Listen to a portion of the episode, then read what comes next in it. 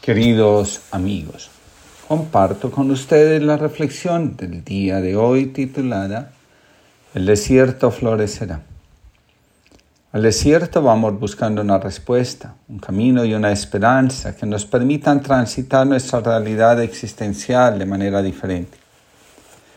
Del desierto salimos cuando de alguna forma encontramos una verdad, una esperanza y un camino.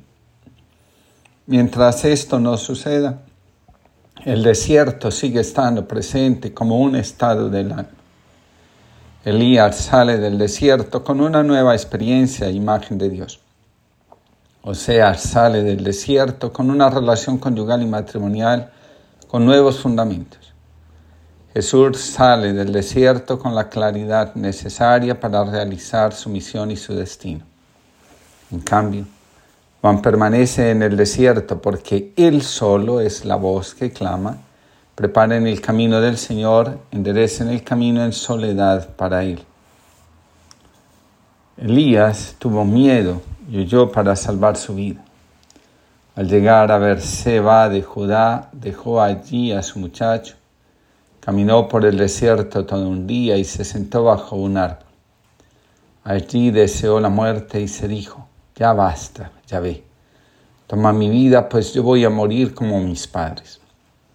Después se acostó y se quedó dormido debajo del árbol. Un ángel vino a tocar a Elías y lo despertó diciendo, levántate y come. Elías miró y vio a su cabecera un pan cocido sobre piedras calientes y un jarro de agua. Después que comió y bebió, se volvió a acostar. Pero por segunda vez el ángel de Yahvé lo despertó diciendo, levántate y come, si no, el camino será demasiado largo para ti.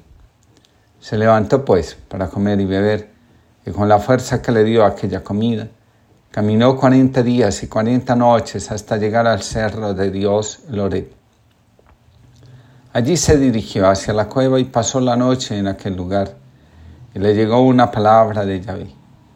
¿Qué haces aquí, Elías?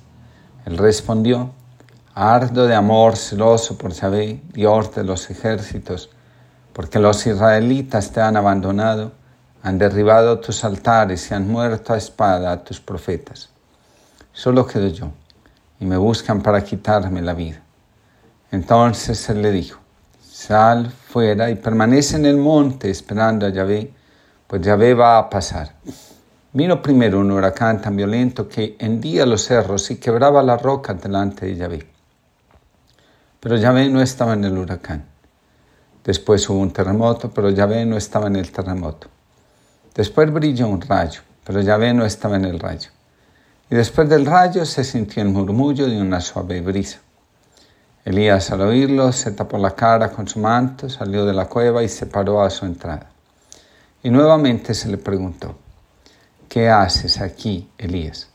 Él respondió, ardo de amor celoso por Yahvé, Dios de los ejércitos, porque los israelitas te han abandonado, derribando tus altares y dando muerte a tus profetas. Solo quedo yo y quieren matarme. Yahvé le dijo, vuelve por donde viniste atravesando el desierto y anda hasta Damasco. Tienes que establecer a Jezael como rey de Arán, a Jehú como rey de Israel y a Eliseo para ser profeta después de ti. Elías partió de allí. Al desierto vamos para desligarnos de visiones, creencias e interpretaciones de la vida, de nosotros mismos y de Dios que se han ido quedando estrechas y en lugar de satisfacer la necesidad de vínculo con la divinidad o trascendencia, terminan creando mayor frustración desesperanza y vacío que el que existía antes. Al respecto, señala Carl Gustav Jung, nuestras confesiones, con sus ritos e ideas anticuadas, pese a todo el derecho que tengan a ellas, reflejan una idea del mundo que en la Edad Media no causaba mayores inconvenientes, pero resultan incomprensibles para las personas de hoy, aun cuando un instinto profundo siga induciéndoles a pesar del conflicto con la visión moderna del mundo, a agarrarse a ideas que tomadas literalmente no se corresponden con el desarrollo de la mente de los últimos cinco siglos. Por lo visto, esto ocurre para que no caigan en el abismo de la desesperación nihilista. El ser humano necesita imágenes que le den esperanza. Una de las imágenes más utilizadas con respecto al desierto por el profeta Elías es la siguiente. Todo el mundo se alegrará porque Dios le dará al desierto la belleza del monte del Líbano, la fertilidad del monte Carmelo y la hermosura del valle de Sarón. Lo anterior nos confirma que al ir al desierto porque sentimos que el vacío se apodera de nuestra vida, podemos estar seguros que la experiencia no será en vano. Los resultados mostrarán que la vida alcanzada al atravesar el desierto vale la pena porque nos permiten vivir conectados con la vida, con nosotros mismos y lógicamente con Dios. Saber que el final del desierto es el florecimiento del alma da tranquilidad y sosiego. Al desierto vamos a reencontrarnos con nosotros mismos. Cuando escuchamos que el desierto florecerá, estamos recibiendo la siguiente noticia.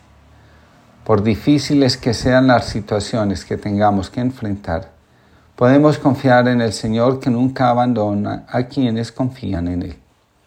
Cuando Dios, a través del profeta, promete que el desierto dará flores, está indicando que cualquier situación, por difícil que parezca, si confiamos en Dios, puede ser transformada, superada y convertida en una fuente inagotable de sentido. Para muchos, entre ellos Ignacio de Loyola, el desierto fue el momento que marcó no solo su destino, sino también el de sus seguidores y el de la iglesia en general. Dios puede cambiar para bien nuestro los momentos más difíciles por los que atravesamos. Pablo Dors nos el desierto es el escenario privilegiado de la escucha permanente y casi escalofriante de Foucault. Al estar tan desolados pueden evocar y remitir con tanta fuerza al mundo interior. El vacío exterior, por tanto, como incitación a ese trabajo de vaciamiento que en el cristianismo llamamos olvido de sí o pobreza espiritual. El desierto como el lugar de la victoria sobre la prueba, o lo que es lo mismo, como descubrimiento de esa zarza ardiente o llama de amor viva a la que se accede tras la noche oscura del abandono y la soledad. Foucault vuelve al desierto como lo hizo Israel al salir de Egipto, o como lo hizo el propio Jesucristo, poco antes de iniciar su ministerio público. Por eso Foucault es para mí como un nuevo Moisés pero sin pueblo, o con un pueblo invisible, o como un nuevo y amoroso Jonás, predicando a su Nínive. Foucault es recordatorio permanente de cómo sin desierto y purificación no hay camino espiritual. Podemos decir que el desierto es la imagen de la peregrinación que todo ser humano, en un momento determinado de su vida, hace en la búsqueda de la verdad sobre sí mismo, sobre la vida o sobre Dios. Al desierto vamos buscando la verdad que nos transforma, nos libera, nos amplía la conciencia y especialmente nos vincula más profunda y amorosamente con Dios. En la desnudez del alma, eh, se encuentra el ser humano consigo mismo sin máscaras. Del desierto salimos colmados de esperanza, con la visión clara y el corazón transformado. Después de pasar por el desierto podemos cantar. He aprendido a amarte y servirte por amor. En el desierto yo te conocí como mi amado.